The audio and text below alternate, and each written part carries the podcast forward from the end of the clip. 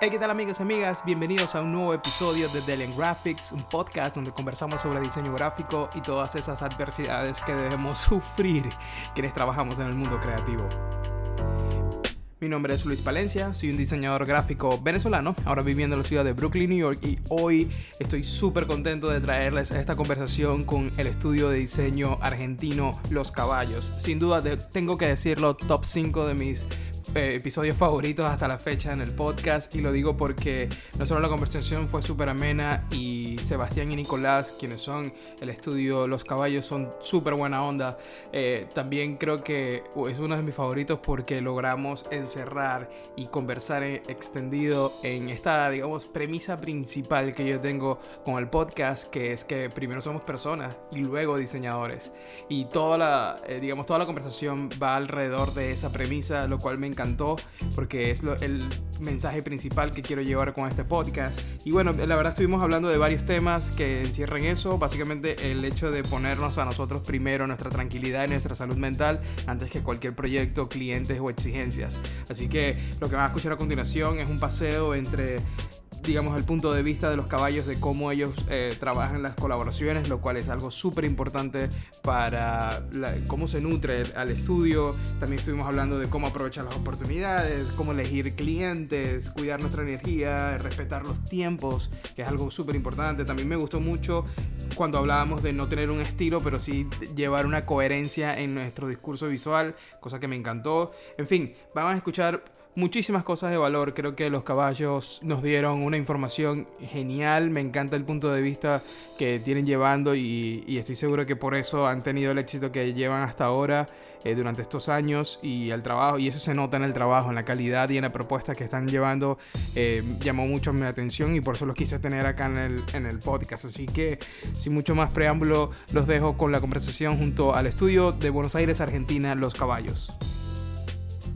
Nada, bueno, vamos a empezar a, este episodio junto a el estudio de Buenos Aires, Argentina, Los Caballos. Hoy me acompañan a Sebastián y Nicolás del estudio Los Caballos que están en, en, Buenos Aires, Argentina. Y pues para mí todo un placer, men. Gracias de nuevo por... Y digo nuevo porque la verdad, vamos a ser honestos, tuvimos una conversación hace unas semanas y, y, qué bueno que, que tuvieron el tiempo y hicieron el tiempo en su agenda para poder grabar eh, finalmente este episodio. Ah, y bueno, me, gustaría mucho que ustedes, eh, las personas que van conociendo el trabajo de los caballos y de ustedes como diseñadores, nos cuenten un poco de una introducción de qué es el estudio, qué hace cada uno en el estudio, un poco de background de quién es Sebastián y Nicolás.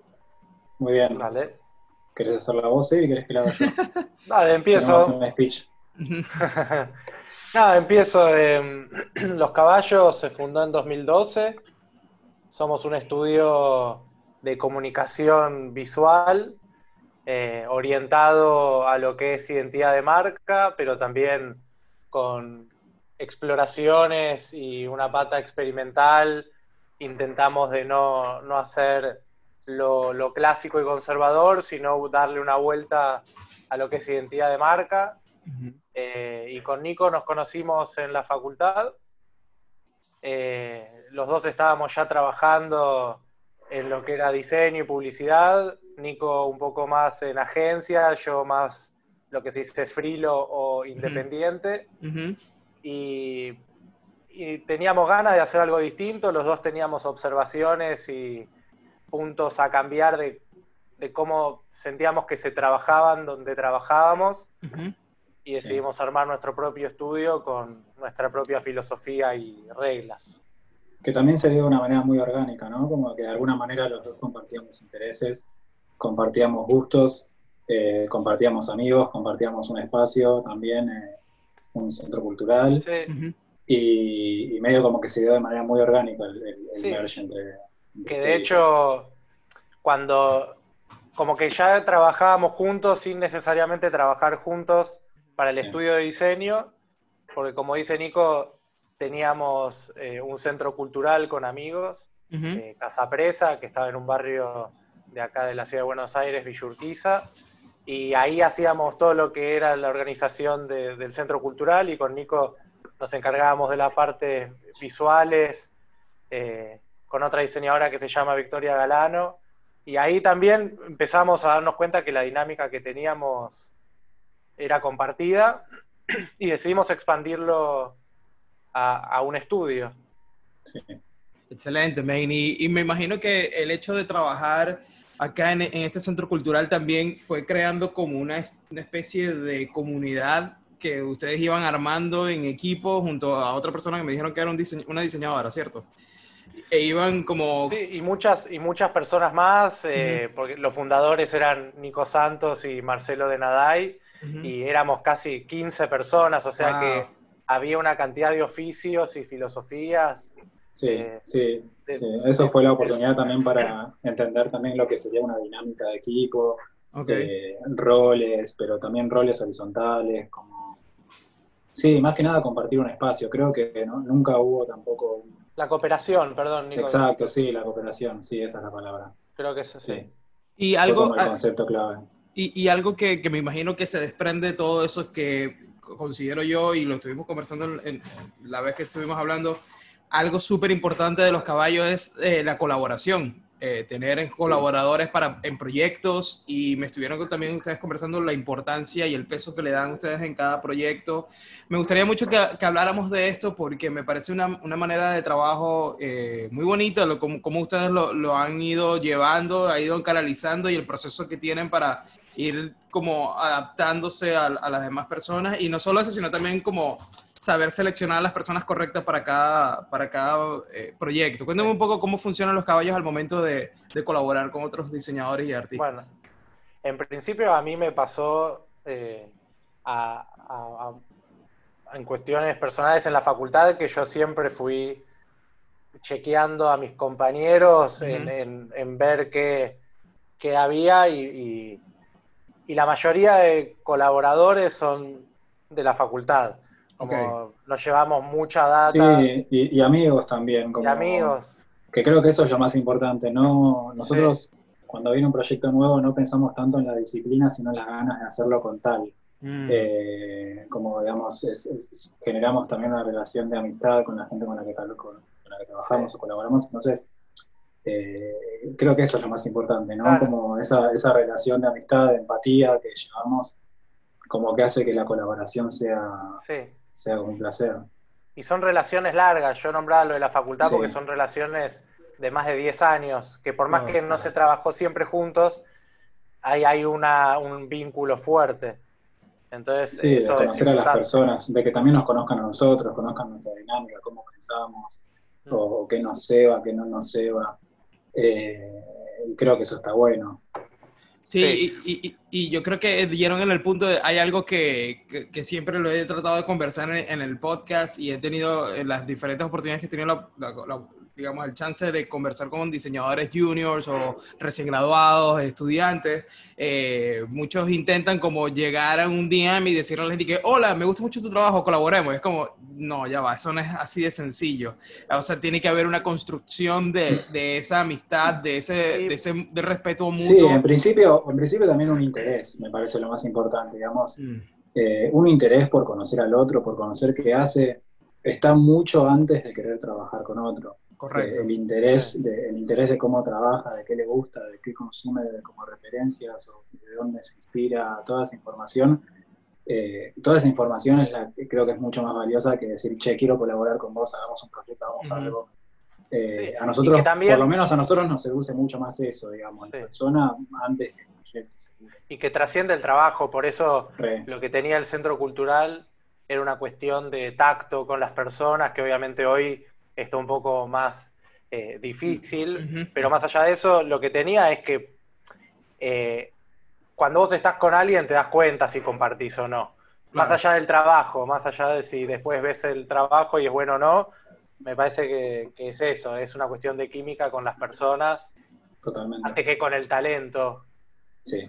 Yo creo que esa energía no falla, ¿no? O sea, cuando uno sabe detectar eso, eso no falla y, queda ahí siempre. Es que con esa energía se pierde la noción de tiempo y cuando perdés la noción de tiempo eh, es donde se pierde la ansiedad y solo estás trabajando y pensando en qué estás haciendo y que lo querés hacer de, esta manera y mejorarlo y te perdés ahí, ¿no? En, temores. Correcto. Y, creo que también eh, el hecho de construir esa confianza con la, con la persona eh, o la, esa amistad o ese vínculo, pues te da ese espacio libre de vulnerabilidad, de ser vulnerable, de, bueno, vamos a intentar esto, de, de, lo que tú dices, del no miedo a expresar las ideas y simplemente entender como que, bueno, estamos todos acá lanzando ideas a ver qué pasa y a encontrar el, la que realmente llega al punto que estamos buscando. Pero ahora, eh, ¿se ha encontrado en algún punto en donde les llega un proyecto donde dicen, sabes que entre todas estas amistades que tenemos, quizás no está la persona correcta para este, para este proyecto? ¿Han necesitado luego de buscar a alguien aparte de su círculo cercano y colaborar o, digamos, contratar a esa persona? Mira, eh, creo que a Sebi le pasa lo mismo que a mí. Cuando, cuando no encontramos la persona cercana con la que hacer ese proyecto, quizás no nos interesa tanto el proyecto. Mm. Eh, porque se nos escapa, como que se, nos escapa de nuestro rango, de, nuestro, de nuestros colaboradores o de nosotros mismos, entonces quizás ahí es cuando el, proyecto en sí quizás no nos interesa tanto. cuando, cuando no encontramos los recursos cercanos para hacerlo. Mm. Y de hecho, eh, yo te respondí que sí porque lo hemos hecho y no con gratas experiencias. Exacto, sí, sí. Entonces, eh, porque después aparecen otros intereses, y esto es lo que hablábamos, ¿no? Como de cuando la filosofía es compartida y, se entiende, y se entienden las personas, las prioridades suelen ser las mismas. Y tal vez cuando estás con alguien que no conoces, a mitad del camino, cuando estás cruzando el río, te das cuenta que le importan otras cosas y se vuelve más difícil. Eh, y para nosotros es un deal breaker, claramente, como dice Nico.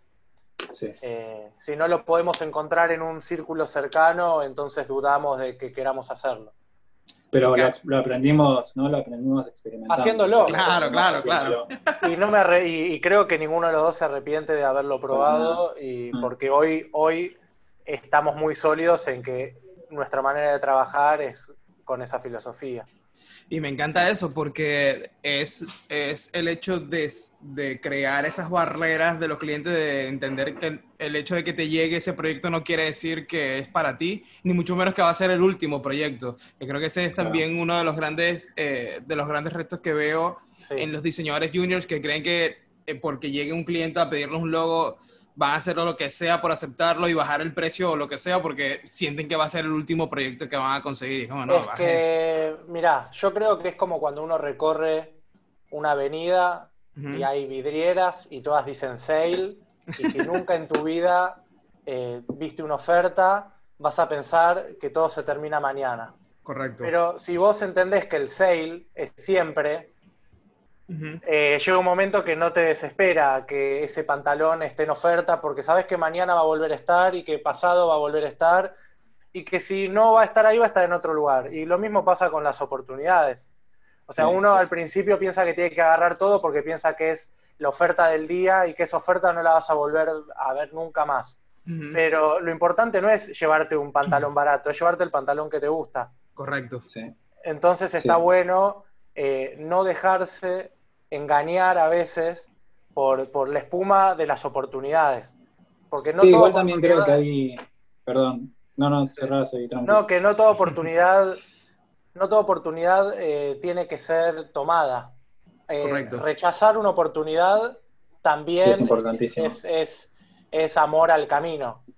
Y darle, y darle entonces el espacio a la oportunidad que sí va a funcionar para ustedes porque si no van a, estar consumiendo ese tiempo y esfuerzo y trabajo en algo que no, probablemente no los lleve a nada, ¿no? O sea, y se van a ver con, en... Con Nico siempre decimos que un trabajo que agarramos es uno que no agarramos. Mm, sí. Entonces, siempre tenemos que saber cuál es ese trabajo que no y ese trabajo que sí. Exacto. Pero, también, ojo, también se nos da eso, como tampoco para, para ser fundamentalistas, se nos da un poco hoy esa dinámica, ¿no? Creo que hemos tenido cuando estábamos, cuando estábamos arrancando, y creo que a todo diseñador que arranca, tipo un momento de foco en construir un portfolio y en donde le das, tenés las puertas más abiertas a los proyectos. Entonces también depende, creo que, del estadio de la persona del estudio. cuando diga, quizás ya tenés un portfolio construido, una idea de cuál es tu norte, ahí sí es más fácil decirlo. Sí. Es que hubo una etapa que nosotros la llamábamos perdigonear, que el perdigón es lo que sale de la escopeta, que no es un tiro preciso, sino es un tiro como Ah, con un sí, rango ah. amplificado. Y, cuando arrancamos, nosotros le decíamos perdigonear, porque realmente necesitábamos que nos llamen de todos los lugares, porque no sabíamos de qué lugar queríamos que nos llamen. Entonces, esto que dice Nico es una reducción de, de toda la experiencia y como la síntesis de, che, después de haber aceptado un montón de cosas, hoy las que aceptamos tienen que tener un determinado criterio, que es esto, sobre todo de una cercanía con quienes trabajamos, que esté dentro de una línea eh, de, trabajo que nos interesa, ¿no? Hoy ya no nos interesan todos los trabajos en diseño. Correcto. Me encanta eso porque es súper importante y justo le iba a preguntar cómo fue que, que hicieron al comienzo, pero eh, en el camino de todo este aprendizaje que han tenido desde el 2012, pues obviamente aceptando proyectos que luego y que, coño, no debimos, no debimos aceptar este proyecto o este, o este cliente es una pesadilla, lo que sea. ¿Han logrado ah, empezar a tener como ciertos red flags que, que ven en los clientes una vez Sí, eh, hacen el approach o empiezan a conversar con ellos que usted, no, mire, ya esto lo he visto antes, esto no nos Sí. conviene? Sí, obvio. de hecho nos sí. autorreferenciamos mucho, ¿no? Re- referenciamos muchísimo cuando, cuando viene un cliente y lo podemos vincular con otro. Lo- usamos mucho la referencia de lo que aprendimos para entender cómo manejarnos con el futuro. Sí, y a la vez intentamos de, de- de no ser prejuiciosos Claro. Sí. y, y dejarnos sorprender, porque a veces uno puede especular sobre cómo es una persona y equivocarse. Pero, pero. ¿cómo, pero ¿cómo diferencian eso? O sea, tienen, al- a- o, o no, sé si pueden, no, o no sé si pueden Filtro. contarme de, ok, exacto. Charlas, charlas, Charlas, mirarlo a los charlas, ojos, charlas. ¿qué me responde? Una noticia, que me cuente una noticia. Cuando te, si alguien te cuenta una misma noticia que vos viste, ¿no? Por ejemplo, una manifestación en la calle, ya su postura política respecto a cómo te está contando esa noticia para nosotros es un filtro. Ok. ¿Cómo redacta un mail? ¿Cómo redacta ¿Cómo un mail? redacta un mail? Es súper clave. El asunto del mail, clave. el El asunto del mail. La exigencia. Si hay algo que a Nico y a mí no nos gusta es que nos exijan. Entonces, un mail que ya llega con una exigencia para mí es tipo papelera de reciclaje. Claro, Sí. entiendo. Pero en esos casos ustedes responden amablemente, digamos, como rechazando el proyecto o simplemente no responden. Ah, depende. No, depende. sí, obvio, de- depende, pero la mayoría, tipo, sí, es que con la persona está todo bien, digamos. Sí, sí, Eh, sí, hay, sí, que, hay, que, hay que separar la persona de lo que quiera hacer o de su producto, de su negocio, lo que fuera. Entonces con la persona siempre está todo bien, digamos. Siempre de la manera más polite, ¿no? Como y está todo bien con la persona. Es Es, que una, está todo cuestión bien. de, es Eh, una cuestión de vibra, de energía, que a veces. Es que- a veces funciona y a veces no funciona. Sí, de Claro. hecho, no es que no nos interesa modificar a esa persona para que responda a nuestros valores, sino que encuentre el estudio que tal vez sincronice eh, con esas vibraciones, que siempre lo hay, digo, no es que, que esa persona está mal, sino que tal vez necesita otro modo de trabajo que Claro. nosotros no tenemos. Pero en esos casos donde, en esos casos donde le dieron la oportunidad eh, a la persona y se dieron cuenta luego como, oye, sabes, estuvimos equivocados en nuestra primera impresión, esta- en verdad esto es un cliente que, que nos permite trabajar en lo que queremos. ¿Qué, qué fueron esas cosas que vieron? O digamos lo que les sorprendió a ustedes luego de eso, o por qué al final aceptaron ese proyecto si desde el comienzo tenían como este cierto prejuicio. No sé si había algo Y que... a veces, a veces la necesidad manda, Ujú, eso pasa. Eh, Pero ahora, si, digamos, si yo tengo que recordar, la verdad que no recuerdo en el, en el- en el corto plazo algún proyecto que, que- o un cliente que hayamos aceptado que no- con, el, con, el cual no hayamos empatizado. Sí. Por lo menos hace dos años siento que no nos, pasa. Sí, y por otro lado, a- respondiendo a esta pregunta tal vez de por qué, pensando si hoy lo hiciésemos, creo que a veces tiene que ver que hay como una especie de tríada, ¿no? Que podría ser el portfolio, ujú. podría ser la satisfacción personal y podría ser el dinero. Ok. Y eso uno lo va ecualizando y dice, eh, como, a ver, che, la persona me cae mal, satisfacción personal cae al piso. Pero, Como las barritas, como las Claro. barritas sí, Como un diagrama pero- Venn, ¿sabes? Sí, Como- sí, de Exacto. repente es, pero, pero a la vez, mirá lo que hay que hacer. Son todos unos packaging de chocolate para, y sube la barrita Claro. de portfolio. Claro, pero claro. no sí. te pagan nada, es ad honorem porque te piden. y Entonces de repente. Por lo, menos, por lo menos tiene que haber dos barritas que estén llenas. Claro, claro, claro. Porque de vuelta, después uno puede ir entendiendo a la persona. Porque creo que también hay una inteligencia después de, de correr lo personal y llevarlo al área del diseño. Entonces, después creo que hay que ponerse a merced del proyecto y que las cuestiones personales pasan a un segundo plano. Pero entorpecen. Por eso con Nico somos muy cuidadosos y hacemos un filtro muy grande. Eh, para, sobre todo para nuestra sanidad y para la de los proyectos. Y para eso mismo que así como el producto en sí, digamos, después se ve en el diseño toda esa empatía y toda esa energía, se ve después en el diseño. y, si, a veces, si a veces se acerca a un cliente que de golpe no, no, no, es compatible, no le conviene tampoco a él trabajar con nosotros. Claro, el producto que va a tener quizás no llena sus expectativas, o quizás tiene unas expectativas de tiempo, o expectativas, otras expectativas que, no son las mismas que las nuestras.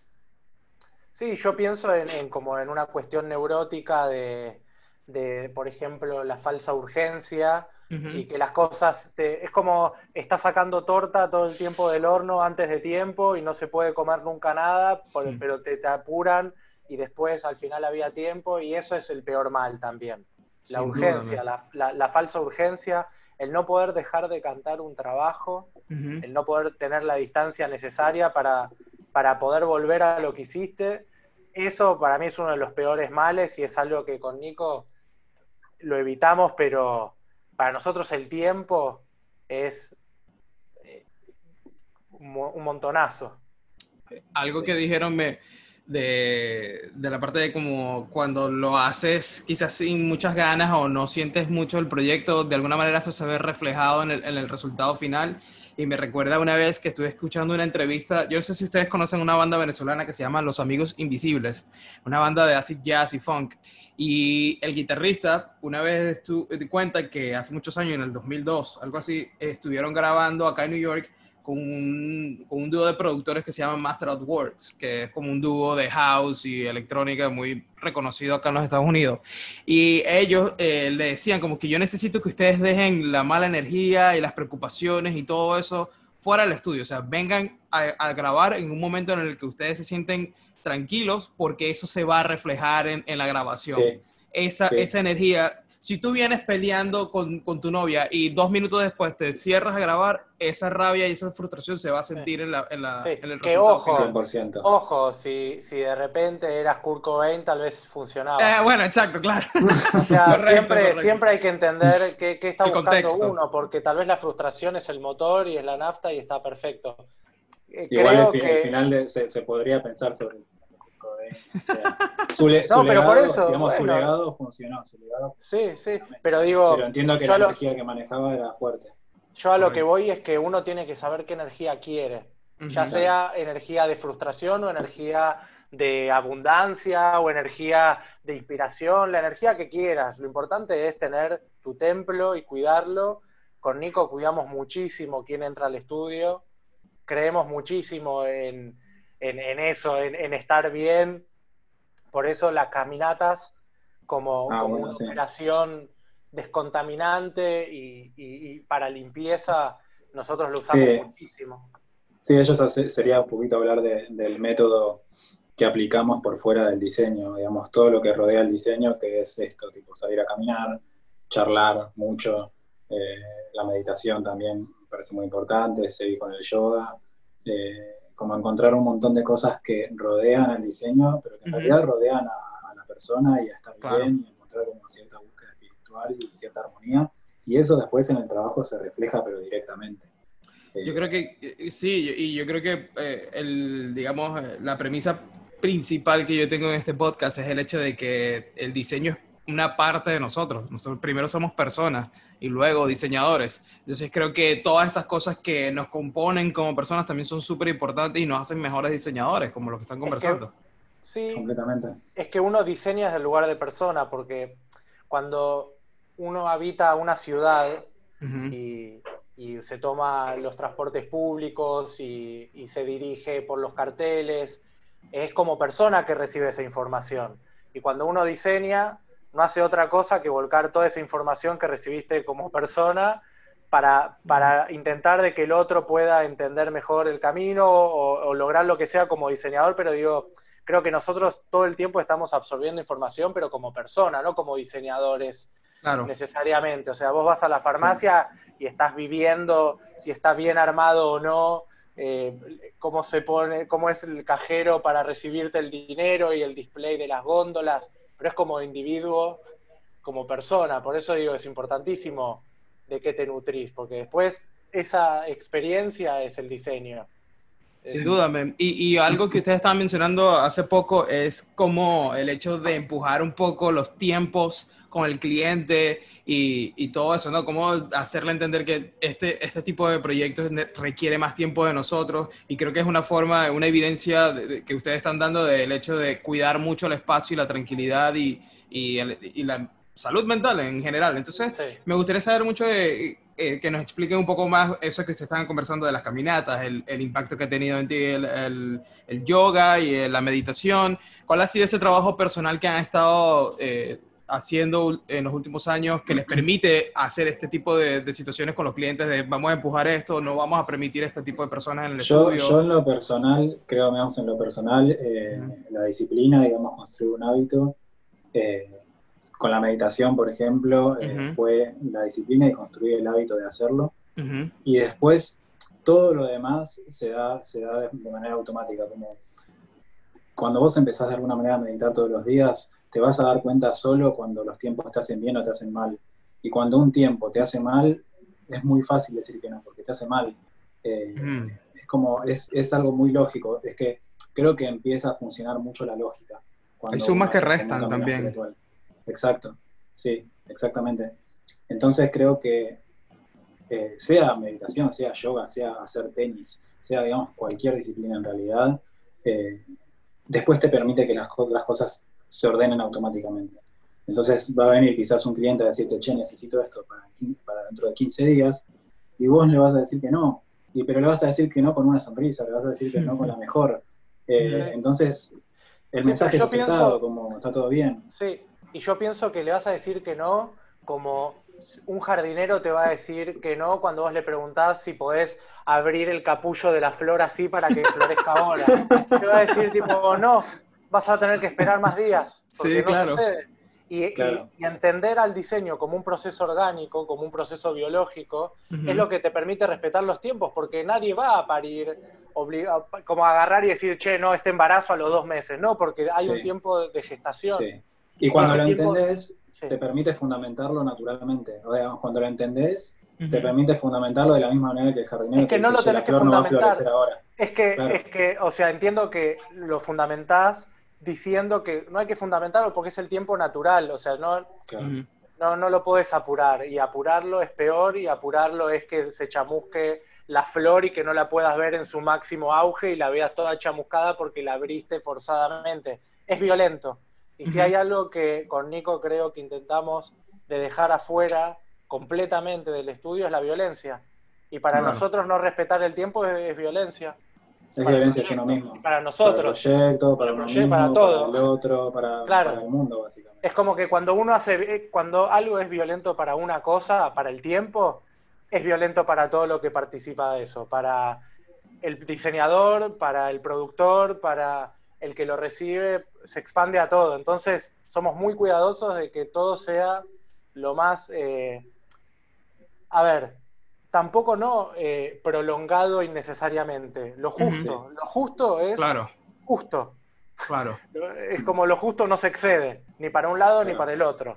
Es justo. Correcto, correcto. Y todo esto me recuerda demasiado a mi experiencia en la dinámica de agencias, que es violencia violencia 100%, men. Es, es increíble cómo las que se refleja, perdón, pero cómo se refleja eso en el, en el producto de la agencia, ¿viste? Demasiado, men, eh, muchísimo. Se, se, refleja mucho en el diseño, se refleja mucho en lo que consumimos, digamos, en la televisión, en la publicidad, cómo se ve esa violencia, ¿viste? Pero y, yo creo que ese ha sido como el, el, factor principal o uno de los grandes factores que ha hecho que las grandes marcas empiecen poco a poco a ver estos estudios pequeños eh, de cinco, ocho personas para experimentar y hacer cosas distintas para la marca. Eh, eh, lo hemos visto, o sea, yo hace poco salió una campaña de Nike que a mí me pareció increíble y en realidad solo hizo un estudio de acá pequeño de Brooklyn, que yo he tenido la oportunidad de conversar con algunas de las personas que fueron parte de ese estudio y no son más de ocho personas ahí. Y e, eso es algo... que más gente, más gente no es más rápido. Eso es, es como que tenemos que dejar de pensar que las ecuaciones son tan simples. Porque eso le quita, eso es como completamente superficial y puede servir para la publicidad. Pero más gente no es más rápido. Más plata no es mejor. Correcto. Como, que no, no, no todo es más, más, más, más. Como que no, no. Esas son las fórmulas que creo que llevan a, a que ahora se den cuenta de que tal vez ocho personas o dos personas, en nuestro caso, pueden llevar adelante una campaña de una corporación. Correcto, Y, en esos momentos cuando empiezan a trabajar con, clientes o con, digamos, con personas externas a, su círculo, ¿cómo, manejan la, esa, dinámica de, ese intercambio de energías? Porque a mí me gustó mucho algo que, que estabas conversando la última vez que hablamos, que tú no le respondes con la misma manera al cliente. Si el cliente viene con cierta energía negativa, apuro, eh, o digamos en este caso, entre comillas, violencia, como, e, e, esa parte que creo que les ha ayudado mucho el trabajo personal de mantener la calma y, ok, ya va, no le voy a responder ahora. E, esa dinámica me gustó mucho y creo que puede funcionar porque siento que ah, para la gente que pueda estar escuchando, que muchos son diseñadores juniors, eh, caen en esta trampa de, digamos, de ser reactivos a lo que pase o quejarse de, no, es que el cliente siempre, el, cliente siempre tiene la culpa, pero bueno, ya va, ¿dónde está nuestra parte también, no? Como No, nosotros tenemos, nosotros tenemos, a mí me pasa mucho, ahí quizás es un punto que tenemos con en el que siempre debatimos, pero a mí me pasa mucho de que a mí, a mí me sirve mucho eh, pensar en, en, mí, digamos, no en, la culpa del cliente, digamos. A veces sí, tiene la culpa, pero a mí no me sirve decir, tipo, tuvo la culpa el cliente. A mí me sirve decir, tipo, ¿qué hice yo para que esta situación se esté dando? Eh, y así la próxima vez tengo herramientas nuevas. Eh, pero no soy muy partidario de decir, tipo, es la culpa de él. Él está en una. es que hablar de culpas, es que ya parte para mí de un error pensar en culpas. Sí, completamente. Yo no pienso jamás en culpas. Yo no pienso jamás en culpas.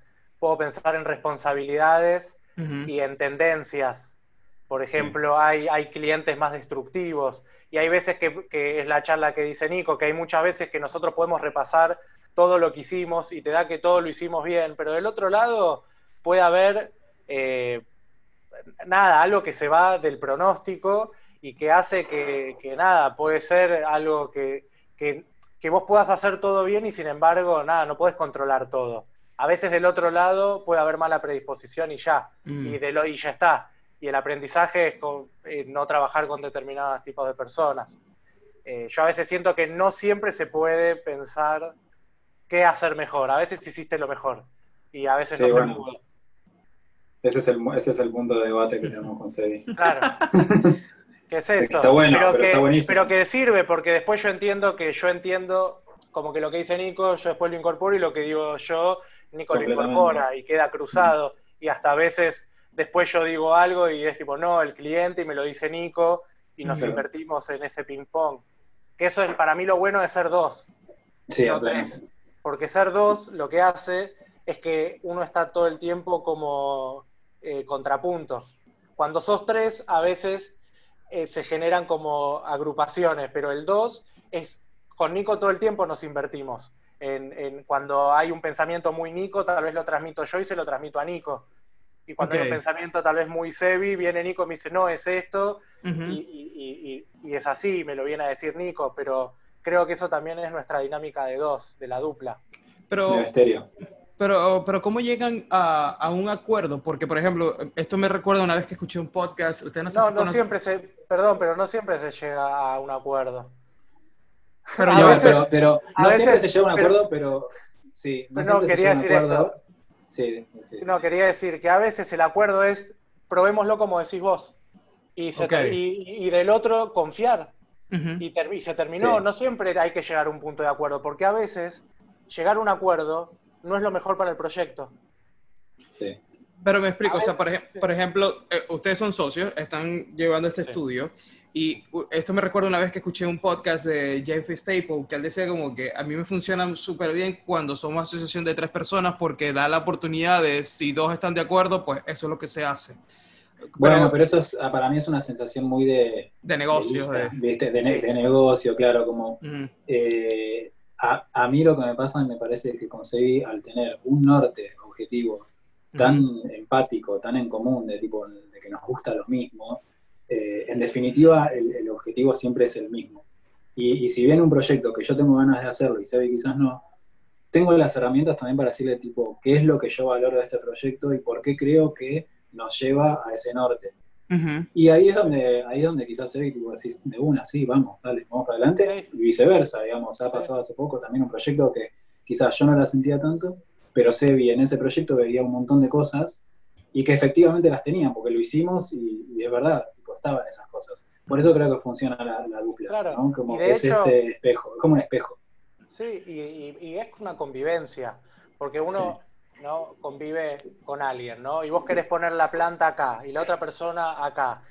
No necesariamente ponerla en el medio generaría que ninguno esté satisfecho. Es como que en realidad estás haciendo que nadie esté satisfecho cuando si vos, yo a Nico, lo elijo por, por un montón de virtudes y además por una confianza enorme. Entonces, si yo una persona que elijo me está diciendo con suma confianza que seguime, si yo no lo sigo, tendría que dudar de por qué lo elijo.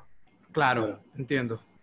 Porque se supone que uno elige a otra persona para que pueda a veces terminar de integrar ciertos grados de visión que uno no tiene, porque si no trabajaría solo y no lo elijo eso.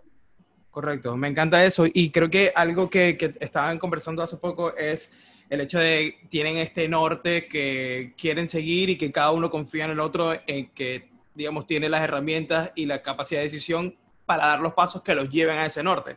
Pero recuerdo en la primera conversación que tuvimos, también me dijeron que ese norte cambia constantemente cada cierto tiempo va cambiando y las prioridades van cambiando. ¿Cómo, ¿Cómo han ido trabajando el hecho de simplemente, porque hay mucha gente que se, se encierra en, un, en, una misma, en cuatro paredes, ¿no? Como que yo quiero ir hacia allá y no, y no hay vuelta atrás, pero soltar esa idea de, no, ¿qué te pasa si más bien lo hacemos por acá? Es que, es que hay que pensarlo como una mamushka, ¿no? Eh, cuando uno habla de norte, no habla de la dirección de un solo viaje cuando uno habla de este norte que decimos con Nico particularmente, uno está hablando de, una foto enorme, una foto gigante, de una foto que es tan grande que es megalómana de tan grande que es, que es como el bienestar del diseño gráfico y el bienestar del mundo. Ese es el norte, o sea, el norte no tiene que ver con a dónde va el negocio. Esto que decís vos que cambia, a veces es una foto más mediana o más chica, que tiene con, que ver con gustos, con qué te gusta hoy. Hoy nos gusta tal vez algo más 3D, hoy nos gusta algo más eh, degradé, hoy nos gusta algo más collage. Eso va cambiando y, y, el foco del negocio, pero este norte, que es la foto enorme, que es una foto grande, que tiene que ver con nuestros valores y con nuestro fin último, que, creo que, tiene que ver con la intuición y con, con la expansión de lo bueno y de lo sano no cambia. O sea, es un, es un poco más, más firme. Que eso es lo que nos une. Porque después lo otro son tendencias. Después lo otro es qué zapatilla te pusiste hoy. Y eso lo chequeas todos los días. Y, y, yo creo que lo importante ahí eh, es algo que, que siempre intento conversar con, con, las personas que escuchan el podcast, que me dicen como que no, antes de subir y compartir mi trabajo, primero quiero tener un estilo definido. Yo le digo como que no esperes a tener un estilo definido, eso siempre va a estar en constante evolución. Eh, completamente, está en constante evolución, en constante cambio. Eh, hoy creo que es también una tendencia, ¿no? Que los diseñadores tengan su estilo y su impronta. No sé cuánto va a durar eso. ¿Viste cómo? no, sé cuánto va a durar eso. Es que la respuesta es no esperes a, nada o sea, no esperes a tener un estilo, no esperes a tener el cliente ideal, no esperes a saber usar todas las herramientas, no esperes, porque en realidad en la no espera, cuando uno no espera y hace, ahí está el aprendizaje y ahí te vas a encontrar con la herramienta que querías, ahí te vas a encontrar con eh, esto que decías vos de tal vez tenés un estilo, pero el estilo se encuentra haciendo, no se encuentra buscándolo en Pinterest. Correcto, y aparte, también creo que algo importante de entender es que, digamos, el hecho de tratar de conseguir un estilo es, bien loco porque al final, como estamos diciendo, va a cambiar mucho y en realidad lo que va a hacer sentido, o sea, lo que va a tener sentido al final de todo esto es que tú creaste eso, tú eres la fuente de creación de todo esto. Y es lo que tú vienes diciendo, como que de pronto por una época a ustedes les gusta el 3D, como hay otro día que les gusta más la ilustración y al final todo cuando lo ves en el macro tiene sentido porque es los caballos quien hizo este... este es que yo creo que uno, uno no tiene que buscar estilo, tiene que buscar coherencia. Mm porque la coherencia se ve en cualquier estilo. Okay. Si con Nico agarramos y vamos a componer una pieza de música clásica, mm. va a tener las mismas cualidades que un logo. Ok. Hecho, por nosotros, hecho por nosotros. Porque va a tener coherencia, porque va a tener una investigación, porque va a tener mm. un criterio, porque va a tener una búsqueda, porque va a tener un tiempo de desarrollo, porque va a tener una espera, porque va no a tener... siempre está agarrado de gustos creo que nunca está agarrado de, che, me gusta el No, no, no creemos. Eh, siempre está agarrado de cuál es la necesidad del proyecto o, a dónde llegamos investigando para este proyecto y quizás llegamos a algo que nos lleva y, y quizás es, yo qué sé, cualquier técnica, ¿no? no importa la técnica. No sé si el estilo está en la técnica. No, yo creo que por eso uno busca eh, coherencia. Y coherencia me refiero que es eh, serle fiel a, cómo uno explora. Claro, cómo uno explora, cómo uno se, maneja con el material. No importa si eso es plastilina, acrílico, eh, vidrio. Lo importante, y esto es algo que nos une mucho con Nico, y creo que nos une desde la facultad, porque creo que los dos en la facultad esta parte la teníamos muy fuerte, que era la parte del esquicio, la parte de la prueba del material, de tocar, de hacer, de romper, de, de hacer un montón antes de editar no editar, ¿viste? No hacer editando, hacer pensando en la foto para Instagram. Hacer pensando que, eso hay una intimidad en principio entre quien lo hace y la pieza. No ya pensando que eso va a tener un público y especulando con los likes. Eso es lo que mata al hacer. En realidad, yo siento que con Nico pensamos con las manos. Son como nuestros segundos ojos, cuartos ojos, no sé. Me encanta eso, pero, pero por ejemplo, ¿cuál es, ¿cómo es la conversación con el cliente cuando eh, quieren, eh, digamos, dar por hecho desde el comienzo de la idea de, mira, esto va a llevar tiempo y vamos a desglosarlo de esta forma? ¿Ustedes presentan como que un, un cronograma de cómo va a hacer eso al, al cliente? O, no, yo creo que más que cronograma duro, es más tipo, hablamos en 15 días como medio así. Quizás en esos, días, en esos 15 días, tipo, estuvimos 5 días mirando la tele y cayó la idea sola, ¿no? No sé si hay una, una fórmula, digamos. Pero hay algo importante. hay algo importante que es que no aplicamos un calendario, pero sí consideramos urgencias. Entonces muchas veces pasa que, che, yo la página la puedo desarrollar en el tiempo que digan ustedes, pero yo tengo una presentación en un mes que tengo que por lo menos mostrar esto y esto. Ok, pero no adelantemos toda la web por esa presentación. Atendamos mm. esa presentación, la resolvemos, pero que la web tenga el tiempo que, necesite. Como que lo que hacemos es no confundir el proyecto final por una urgencia. De última atendemos la urgencia y después el, proyecto tiene el tiempo que corresponde, pero sí tenemos, por eso yo te decía que el diálogo es muy importante porque con el cliente sí charlamos, decinos qué fechas tenés de acá poco importantes a ver qué podemos hacer y pensamos una estrategia, porque creemos en las estrategias. Claro, más que el calendario, estrategia. Pero, eh, O sea, creo que eso es algo que, por ejemplo, yo tengo muy como en el chip mental de, de ir como en el camino mostrando avances, porque es mi escuela de, de agencias con la que he estado en los últimos 10, 12 años. Eh, no sé si lamentablemente, pero bueno, es así para mí. Y creo que me, me interesa mucho saber cómo, cómo, lo hacen ustedes, porque el hecho, o sea, yo siento que para la mayoría de los clientes dentro de una agencia o freelancer, lo que sea, el hecho que tú le digas, por ejemplo, no, hablamos en 15 días, para ellos puede ser como que ya va, o sea, no voy a ver ningún adelanto, cómo vas, o sea, ¿cómo manejan ustedes esa parte? Bueno, en principio, si no puedes aguantar 15 días, pero es como practicar, practicar lo que tengas que practicar espiritualmente para poder soportar la incertidumbre de 15 días, que es muy poquito. Claro. Pero más allá de eso, yo pienso que la entrega intermedia, la de ir pasando adelantos, la de te voy mostrando que estoy trabajando y solo te demuestro, porque no es por el bien del, diseño, es para, que, para quemar la ansiedad y para bajar la ansiedad del cliente. O sea, ese es el motor y no el diseño. Por eso lo quiero separar porque yo que lo que quiero decir es que es importante entender que cuando uno hace eso, no lo hace por el bien del proyecto, lo hace por la ansiedad de la otra persona. Entonces sí, y por calmar la ansiedad de la otra persona. Estás usando el diseño para calmar Y entonces ya está arrancando en un lugar raro, pero más allá de eso... Eh, y también creo que es como para que él tenga cierta idea de, ah, él está trabajando todo este tiempo en mi proyecto, o sea, lo que yo estoy pagando, entre comillas, vale la pena porque él está trabajando duro en esto. Sí, pero eso, eso es raro, es raro. Es raro pero más allá de eso, yo lo que te iba a decir es que me parece que ir adelantando cosas, lo único que genera es que yo te diga qué te voy a regalar para el cumpleaños y que te, después te lo mm. dé. ¿Entendés? Hay un factor sorpresa, hay un factor de, de apertura de eso, hay un factor de, primer encuentro con la marca que lo perdés. Y eso no tiene mucho sentido. Lo que tiene sentido es que la otra persona calme las ansiedades, no con, viendo que estás trabajando, sino yendo a jugar al tenis, qué sé yo. Claro. Pero tiene que, yo no sé hasta dónde, no sé hasta dónde ayuda el diseño, digamos, eh, mostrar proceso para calmar ansiedades, digamos. ¿no? no sé si tiene que ver con el producto final. Creo que perjudica el producto final un poco. Pero, por ejemplo, ustedes como estudio, ¿cómo, cómo fueron llevando la comunicación esos, esas primeras veces que tuvieron encuentros con el cliente? De, ¿En algún punto les llegaron a decir eso? Como que, bueno, pero podemos ir viendo algo en el camino. O sea, ¿cómo fue esa comunicación? No, nunca tuvieron ah, eso. No, no, no, digo que se responde no. Ok. y ya está. Okay. Y está todo bien. el no es una respuesta válida. Claro. El no es una respuesta válida. Y hay que tatuárselo si es necesario. Sin duda, y cómo, bueno, exacto, y, pero ustedes desde, digamos, yo me imagino que al comienzo empezaron a aprender a decir no.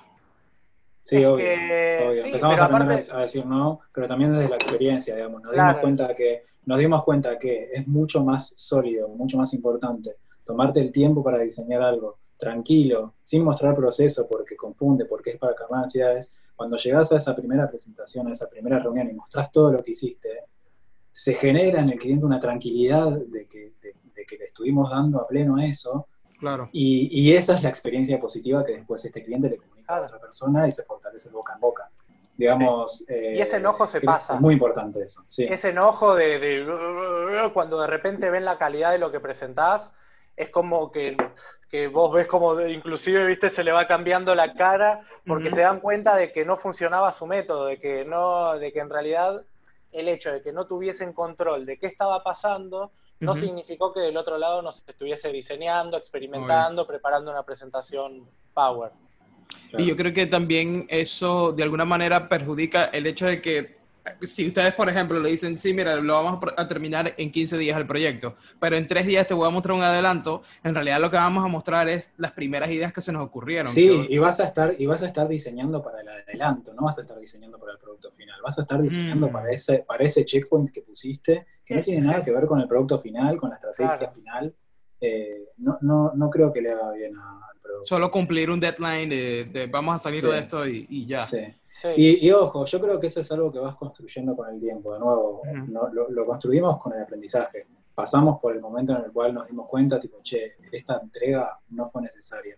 Y, así vas construyendo también tu, confianza y, se empiezan a acercar clientes o personas eh, sabiendo que, el resultado va a estar bien y que manejas ese nivel de confianza y, ya, y como que resulta todo bien, digamos. Es algo de nuevo, siento que lo vas aprendiendo y lo vas construyendo con el camino. No, no es que un día nos sentamos con Sebi y escribimos el manifiesto de los caballos, los caballos y dijimos, eh, no se entregan adelantos, no se entrega proceso. sí, claro, claro. hicimos, yo creo que toda la filosofía se fue construyendo también perdiendo un montón de, en un montón de situaciones, justamente haciendo negocios que, no estuvieron buenos o que no nos convenían o tiempos que no nos convenían. Y ahí te das cuenta que no sirvió ni la plata, ni el trabajo para el portfolio, ni la satisfacción personal, ni construiste un vínculo con alguien. Y cuando es eh, 0, 0, 0, 0, 0, 0, decís, bueno, ¿qué pasó acá? O sea, no, ¿qué pasó? Entonces me parece que, está bueno esto que dice Nico, que si bien no arrancamos con un manifiesto de los caballos, creo que siempre tuvimos igual una sí, lo de la foto grande. porque, a ver, y, me remonto a lo que te contaba al principio. Cuando con Nico decidimos abrir esto, lo abrimos teniendo como antirreferencia todo el mundo de la agencia y, de las corporaciones. Entonces esto ya nació en una búsqueda distinta. Entonces, si bien hubo manifiesto, esto partió como reacción a esta manera de trabajar es antigua, es violenta, es innecesaria. Queremos construir una que sea desde otro lugar, desde un amor al diseño en principio.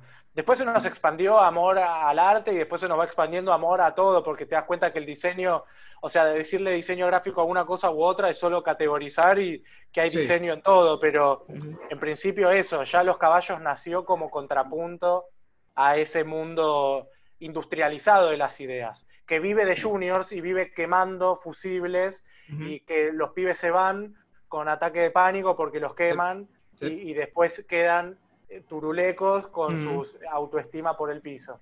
Entonces digo, esa, esa enfermedad no. Yo, tuve, yo tuve una época donde eh, trabajando en agencias me despertaba, digamos que si 4 de la mañana sudando y con pesadillas, como con cierto, digamos, no, no, no llamaría taquicardia, pero sí estaba como acelerado, pensando como, acabo de perderme una reunión, no envié un, un archivo, ¿sabes? Como e, ese estrés es horrible, pero eh, creo que eh, tú, Nico, sí tuviste oportunidad de trabajar en agencias antes de empezar los caballos. ¿Hay algo de eso que, que sí te quedó como experiencia positiva? ¿Algún aprendizaje que, que hayas tenido? 100% antirreferente. lo que no quiero hacer. Esto es exactamente lo que no quiero hacer.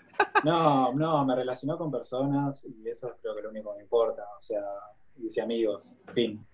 Eh, hice amigos y me di cuenta que, eh, que el diseño iba por otro lado. Que si yo quería cuidar al diseño, quería disfrutar lo que hacía, que quería estar orgulloso del producto, del diseño, de lo que haga, estar orgulloso de eso, no era por ese camino. Entonces dije, tipo, listo, no es este el proceso de diseño que quiero. Sin eh, duda. No me sirve. Entonces dije, tipo, listo. Vamos por Sin duda, Yo, creo que. No, quería decir que también fueron transiciones. Que esto no, no, fue un blanco y negro, fueron transiciones. Cuando nosotros decimos claro. Eh, el traspaso a los o sea, el traspaso del antiguo, nuestro antiguo régimen a, los caballos, fue una transición también. No fue, porque yo creo que la utopía, lo que te vende la publicidad es que yo te diga que un día dejé el trabajo y fundé esto. Pero no es así. Esto se construyó durante un montón de tiempo sosteniendo dos mundos hasta que pudimos pasarnos al otro. Es como que, estábamos en una piedra y, estaba la otra y todavía, viste, con un pie en cada lugar.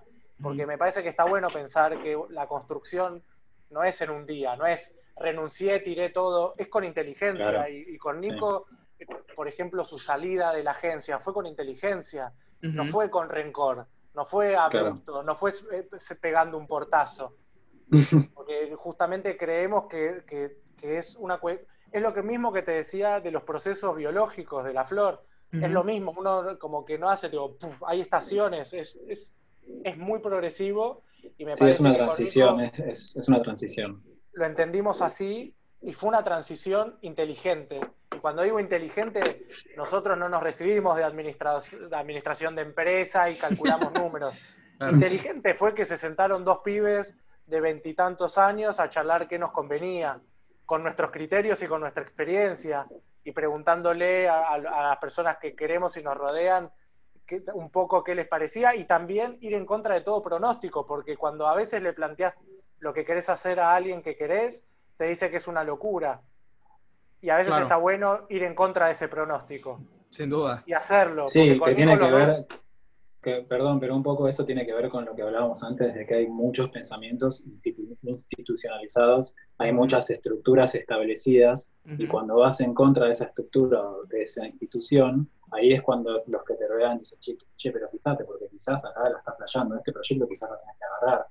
Y, y, cuando le prestas atención a la intuición, cuando sos fiel a la intuición, a lo que querés hacer, a disfrutar, se empiezan a abrir otras puertas que no estamos muy acostumbrados a abrir, ¿viste? Estamos muy acostumbrados al estrés. estamos muy acostumbrados al estrés sí, eso es lo conocido, es un mal conocido y hay gente que prefiere quedarse con ese mal conocido.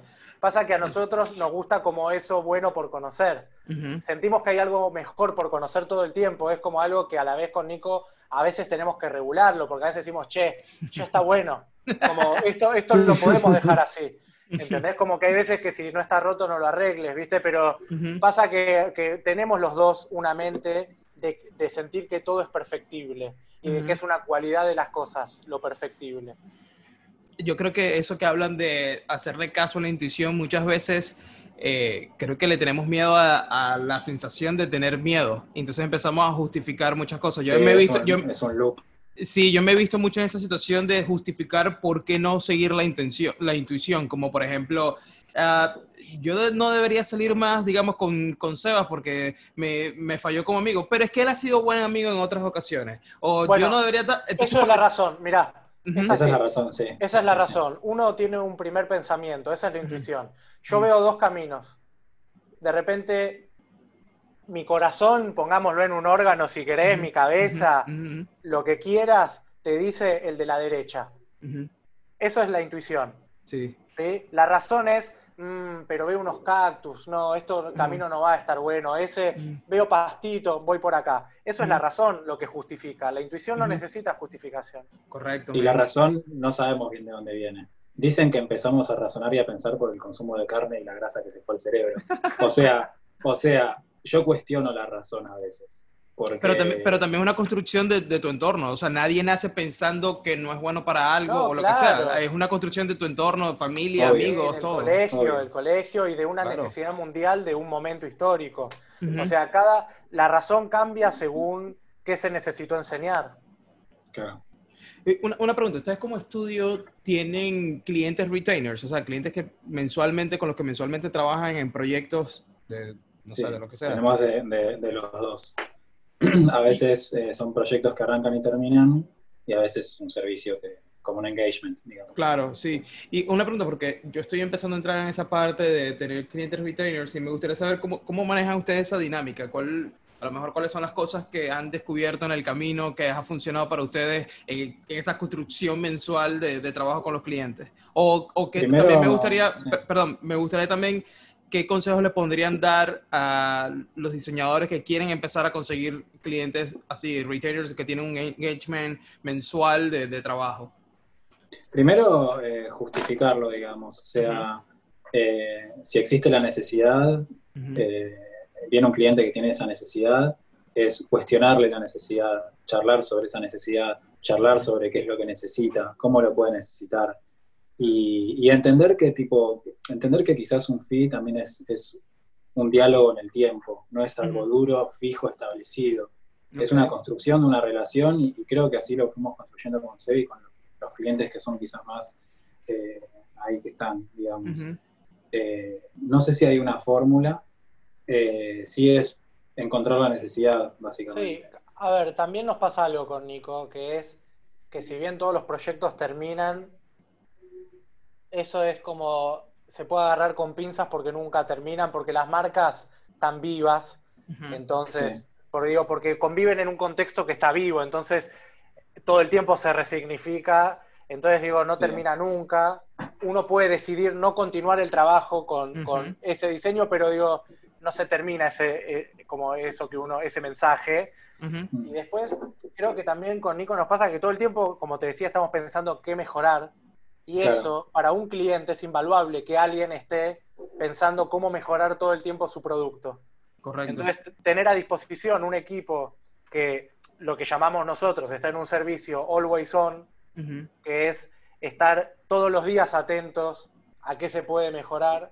Yo creo que ese es el servicio que hace o genera el engagement. Y que lo, sí, y que lo construimos de, con cómo somos, digamos. Desde el día cero con la primera sí, nos pasa mucho, nos pasa mucho de, no sé, hay un cliente, por ejemplo, terminamos un proyecto con un cliente, listo, fin.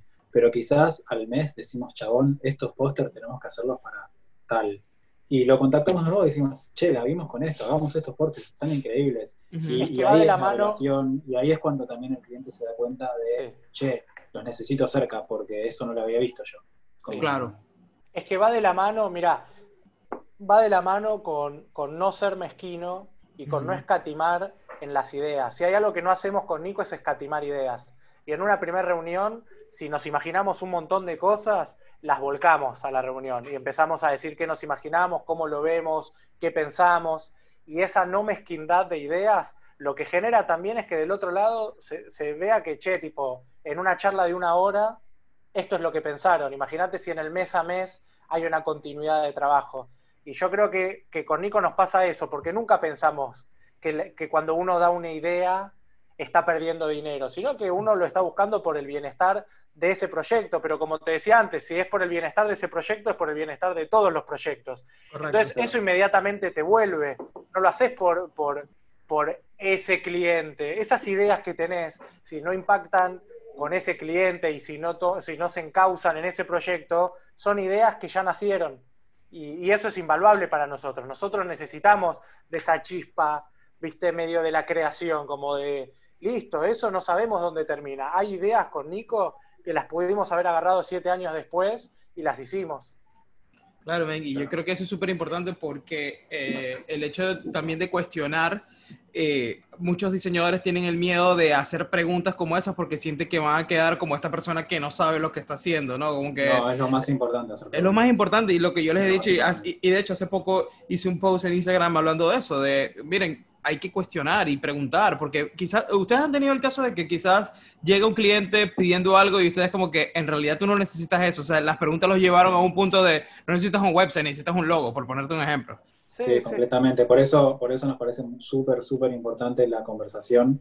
Eh, cuando se nos acerca un cliente a pedirnos algo, eh, no escatimamos en preguntar, no escatimamos en conversar, en qué necesita, en por qué crees que necesitas lo que necesitas. Eh, hacer muchísimas preguntas. Eh, hace también, hacer muchas preguntas hace que después el cliente confíe, porque, che, nunca había respondido a esa pregunta, la tendría que haber eh, respondido. correcto. entonces, entonces ahí vos justificás muy bien tu trabajo. y ahí es donde... Aumenta tu valor. Sí, exacto. Y con porque te sentís protegido. Porque te sentís haces también que el cliente confíe mucho en lo que vas a hacer. Y ahí te espera un mes. Cuando vos hiciste las preguntas correctas, no tienes ningún problema en esperar el tiempo necesario para, para, que llegues a lo que, al producto. Sí, es que a veces puede pasar que alguien te pida que vayas a su casa todos los meses a cambiarle una lamparita. Y no lo necesitas, porque vos sabés que esa lamparita todavía funciona, vos sabés que eso no es lo que necesita. Entonces, si vos ofreces un servicio que alguien no necesita, tampoco lo necesitas vos. Perdón que vuelva con esto fractal, pero es importante entender la fractal porque después te empezás a frustrar porque estás haciendo algo que en realidad no sirve. Y es un bajón hacer algo que no sirve. porque yo creo que con Nico los dos pensamos que el mayor objetivo del diseño gráfico es hacer que las cosas funcionen, del diseño. O sea, darle una función, darle un sentido. Y creo que, por eso cuando alguien viene, cuando un cliente viene con un objetivo que, que no, no es necesario, lo replanteamos entendiendo los objetivos que tiene, entendiendo cuáles son sus valores y entendiendo que, le hacemos una propuesta, porque de vuelta, tal vez el cliente quiera hacer eso, pero eso tal vez lo va a encontrar en otro estudio. Nuestra propuesta es esta. Correcto. A mí me gustaría volver a, la parte de, la salud mental porque creo que es algo fundamental eh, como diseñadores y para todos, y, y, quiero llevar siempre este mensaje en cada episodio. ¿Qué, cuál, es la rutina de cada uno eh, desde que se despierta? O sea, que, ¿cuáles son las cosas que ustedes consideran hacen eh, desde el primer momento que se despiertan que los ayuda a mantener eh, esa cosa, eso en, en, constante, digamos, revisión y mantenerlo a ustedes presente cada día en la toma de decisiones? Sí, yo no sé si tengo una rutina sí tengo hábitos. Eh, desde lo práctico, en principio, hacer meditación trascendental dos veces por día, como eh, mañana y noche, 20 minutos, y eso automáticamente me empieza a ordenar todo lo demás. Okay. Eh, en, principio eso, y creo que con esa salud mental, digamos, puedes tomar decisiones más tranquilos, puede pasar algo malo y no, no, lo vas a vivir como malo, sino que vas a saber qué tenés que hacer en ese momento y hacerlo. Pero si tengo que resumirlo, creo que es simplemente con, meditación y haciendo lo que me gusta, digamos. Pero yo creo que la meditación, gracias a meditación, todo lo demás vino para, por añadidura. Eh, Excelente. a mí me pasó un poco eso, en lo personal. Y, pasaron siete años de que estoy meditando. Lo empecé a notar después de los dos años de haber estado meditando. Por eso creo que la importancia de construir el hábito. Hace poco estuve viendo eh, unos videos en YouTube que dicen cómo construir un hábito. Y supuestamente hay una fórmula que dice que si vos por 30 días eh, haces algo de manera fija, después de esos 30 días no te va a costar. Pero que hay unos 15 días de esos 30 días que son los primeros, en los cuales es muy difícil hacerlo. Pero cuando pasas esa barrera, se construye un hábito. Eh, y está bueno, en principio, construir hábitos que te van bien. Pero de nuevo, yo encontré, yo encontré la meditación. Quizás otra persona encuentra el tenis, quizás otra persona eh, encuentra que quiere ir a bucear. Eh, no sé si hay una fórmula específica, es lo que a uno le haga canalizar. Como cuando, cuando haces algo y decís tipo, uy, descargué un montón de energía en esto. Eso, es eso, como que es definitivamente eso. Y leer, me parece también. Yo por mi lado, eh, te puedo decir la rutina de construir ahora en cuarentena, porque es bastante distinta. Claro, encima de eso que cambió todo. es bastante distinta a como era, pero te puedo decir cuál es mi rutina hace 150 días, no sé hace cuánto estamos.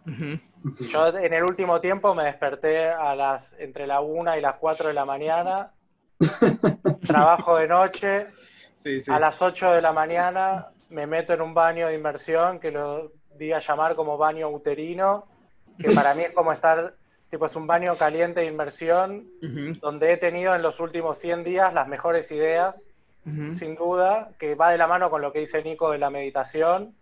Yo no hice meditación, pero creo que estar en esa bañera con agua caliente en una posición fetal, como si estuviese adentro de mi madre, es lo más parecido a meditar. Eh, a las 8 de la mañana eh, me doy este baño que dura aproximadamente 40 minutos. La despierto a mi novia con el desayuno, a las 12 me voy a dormir, a las 4 de la tarde me despierto y empezamos a hablar con Nico y, así después duermo una siesta y me despierto de vuelta entre la 1 y las 4 de la mañana. Un bardo. Y, también nos pasó, con, nos pasó, con, Nico que estamos eh, fuera de sincro. Algo que pasaba mucho en el estudio es que siempre íbamos en el mismo horario y compartíamos mucho eso, pero algo que pasó en este tiempo es que de repente cada uno está en su sincro y lo cual hace que de repente haya casi unas 24 horas de cobertura horaria del estudio y que cada uno se lo respeta, porque cuando yo, cuando Nico me dice, che, vos estás, y yo no estoy, no es que se enoja. Y si yo le digo, che, estás, yo, es como que los dos entendemos que los dos necesitamos estar de buen humor para que esto funcione. Y tal vez Nico necesita meditar y yo tal vez necesito darme un baño uterino. Entonces, los dos necesitamos estar bien. Y por eso te decía... por eso te decía, por eso te decía lo de, lo de que a veces el mejor lugar no es en el, en el, en el medio, el mejor lugar es los dos. Es mm. como eh, eso, que, que, con Nico yo creo que realmente intentamos de respetar las rutinas. Y yo siento que hay veces que yo quiero dormir más, hay veces que yo quiero dormir menos, hay veces que yo quiero hacerlo más temprano, hay veces que quiero trabajar de noche. Y Nico lo suyo. A veces coincidimos, a veces no. A veces decimos, che, tenemos que coincidir porque lo demanda el proyecto, entonces dejamos de lado qué quiere cada uno. Pero siempre es muy importante respetar las rutinas de cada uno, que la rutina mía no interrumpa la de Nico y que la rutina de Nico no interrumpa la mía. Sin duda. Y, exacto, y eso lo que va a hacer es que al final de los proyectos pues salgan las mejores ideas, cada quien llega con ese espacio mental para darle eh, importancia a las ideas. la mayoría de conversaciones, la mayoría de conversaciones nuestras por WhatsApp es, che, la vi. Es como si fuese una visión mormónica de que apareció, ¿entendés? Pero tiene que ver con eso, con que esas visiones no están en enfrente de la computadora, están con los ojos cerrados, estamos viendo con los ojos cerrados. Y eso es lo más importante, ¿entendés? Que no tenés que mirar con los ojos, como que es lo que te decía de mirar con las manos, de que hay que sacarle literalidad a, los órganos. sí. y, una pregunta, ¿qué, ¿qué, cosas han logrado durante esta cuarentena como estudios que ustedes dijeron, oye, esto nunca lo vimos venir, ¿no? Qué, qué loco que aparecieron estas oportunidades. Eh, Yo pienso que, a nivel experimentación, a nivel experimentación, por ejemplo, a nivel lenguaje, una cantidad de cosas que las irás viendo por Instagram, que es infinito. No sabría cómo, por dónde empezar a mostrarte. sí, hay un montón de data, o sea, generamos un montón, un montón de data, porque activamos una, especie de modo nocturno medio facultad. En la facultad nosotros estábamos muy acostumbrados a, la entrega y a... esto que decía el esquicio también. el esquicio de experimentar. Entonces, eh, digamos, encontramos de nuevo ese espacio y se está generando mucha, mucha data, mucha data. Y después, por otro lado, nos está pasando de que de alguna manera pareciera que la cuarentena activó a la gente en, mirarse a uno mismo, entonces de golpe hay también muchos proyectos que nos están llegando de, identidad visual, cosas personales, ¿viste? Entonces se nota que la cuarentena funcionó como un espejo para mucha gente y de golpe aparecen necesidades que antes quizás en el día a día no veían, eh, como una identidad visual eh, como tipo, che, mi página web es un desastre, creo, creo, que, creo que es un buen momento de actualizarme. Entonces también están llegando un montón de proyectos nuevos, que, que, lo bueno es que todos estos proyectos nuevos nos agarran en este modo de experimentación que tenemos, entonces se combinaron dos cosas como repiola, ¿no? Como una experimentación que estamos todo el día y una necesidad. Sí, y se está dando un, un círculo virtuoso que es que al filtrar cada vez los trabajos que no nos representan y que no queremos hacer y hacer más lo que sí queremos hacer, nos empiezan a convocar cada vez más por las cosas que sí queremos. Claro. Y, las que no queremos ya que empiezan a desaparecer. Es como mm. ese grupo de amigos que como que ya tipo, ni, está, ni te aparece en el, en el feed de Instagram. Sí, sí, como que se empieza a desaparecer del radar y, sí. y, me parece Perdón, pero volviendo un poco a, quizás a la pregunta que nos habías hecho sobre el feed mensual. Eh, yo creo que si uno se pone como objetivo conseguir un fin mensual, no sé si lo va a conseguir, no sé si lo va a llenar o a ser feliz. Eh, a nosotros nos pasó mucho esto de que de golpe teníamos fin mensuales eh, y decíamos tipo, ok, es por acá porque construye cierta, cierta solidez, entre comillas, estabilidad, entre comillas.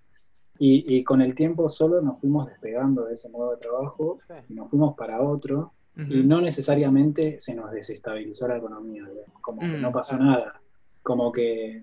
Es que es muy importante, es muy importante, para mí es muy importante poner en jaque las creencias, poner en jaque eso que uno cree que le hace bien, eso que uno piensa que lo sostiene.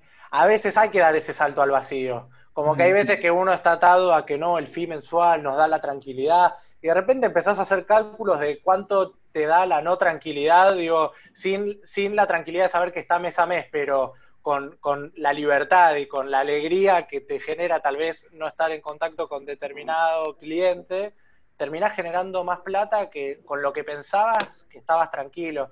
Entonces, eso es lo que decíamos también del horizonte. Con Nikon realmente nos gusta mucho poner en jaque eh, las cosas que creemos, así como ahora te decimos cosas que parece que las recreemos y que son tipo, tipo tatuajes en el cerebro, un día podemos agarrar, sí, un día podemos agarrar menos. Yo estoy seguro que el mes que viene escucho este podcast y digo que está O después de esta conversación, porque hay algo que nos gusta hacer mucho con Nico, que nosotros, por ejemplo, termina esto y no nos vamos a, cada uno a su cosa, ¿entendés? A hacer lo que sea. Seguramente termina esto y vamos a charlar de qué te pareció. Y eso lo hacemos siempre, lo hacemos cuando termina una reunión con un cliente, lo hacemos cuando entregamos, lo hacemos todo el tiempo, porque lo más importante en los caballos es también nuestra sincro, es que como, sobre todo en esta época que no nos vemos mucho, es eso, como terminar de, esto, de che, ¿qué te pareció? No, estuvo bueno, viste, uh, sí. Sí, es,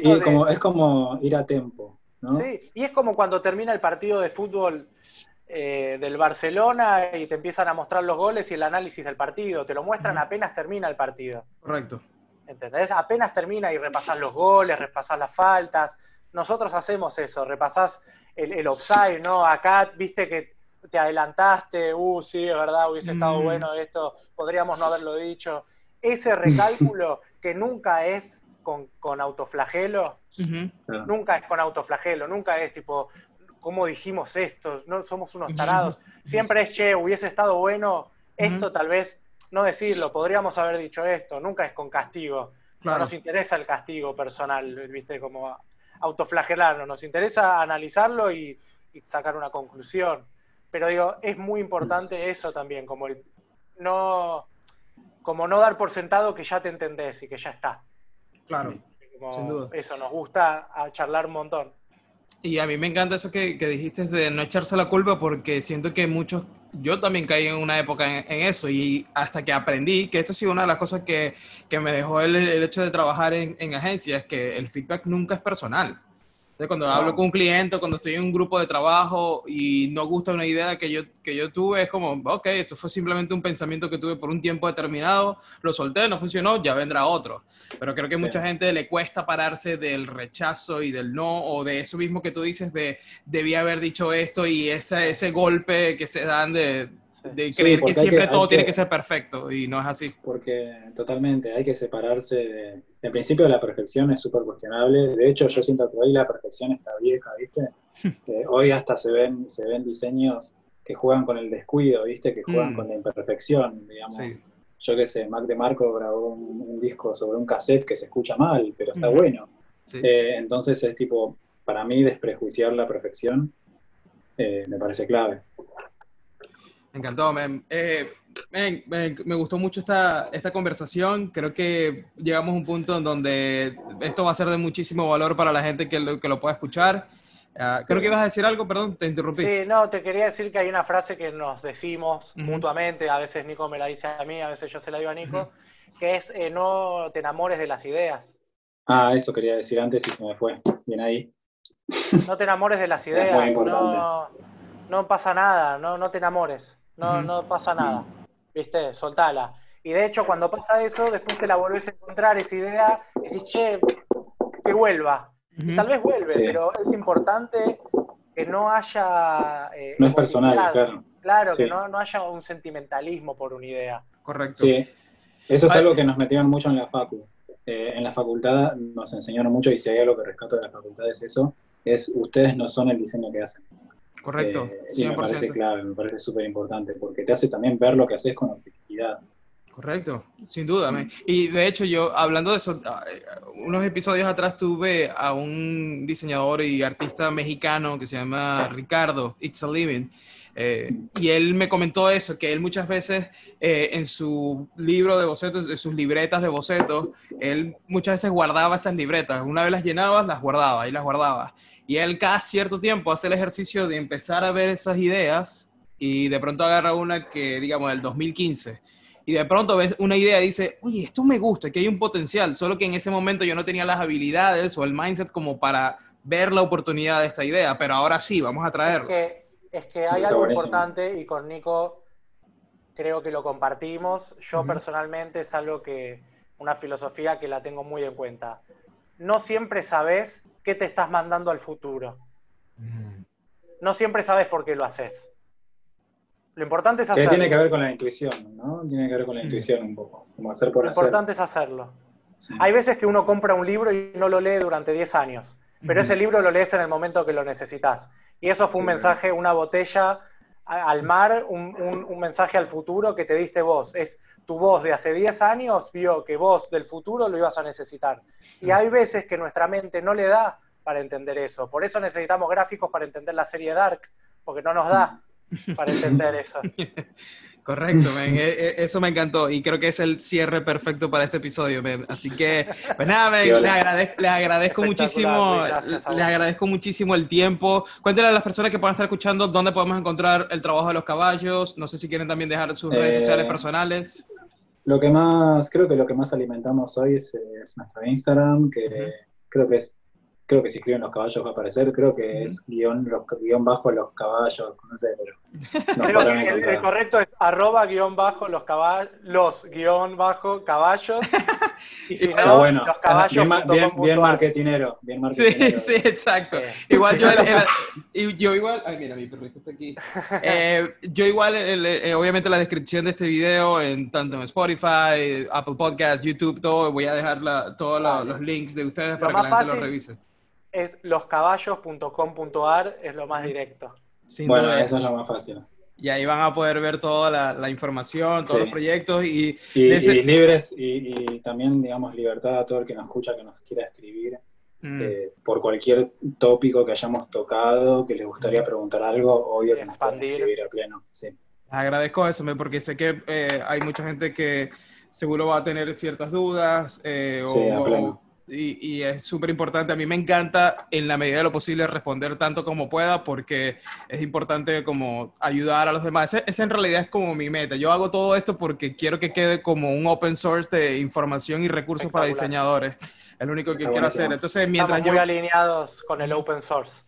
A mí me encanta eso, a mí me encanta eso. Yo, eh, es que, y eso lo descubrí una vez que me invitaron a un podcast, eh, estuve invitado y me, me hicieron una pregunta como que si de existir el cielo, y llegas al cielo, porque bueno, ya pasaste otra vida, llegas al cielo y, y, y Dios, o sea, como que hay un Dios, ¿cómo es que era la pregunta? Como que, sí, era como que, ¿qué te gustaría que este Dios te dijera justo al llegar? O sea, justo al llegar, ¿qué, ¿qué, es lo que te gustaría que te dijera? Y yo, lo, o sea, yo no lo pensé ni un segundo y dije, gracias por ser un open source para diseñadores y creativos en el mundo. Entonces ahí fue, cuando, ahí fue cuando dije, oh, ya va. Entonces esta es la, la, misión. Si lo dije así sin pensar es porque aquí hay algo.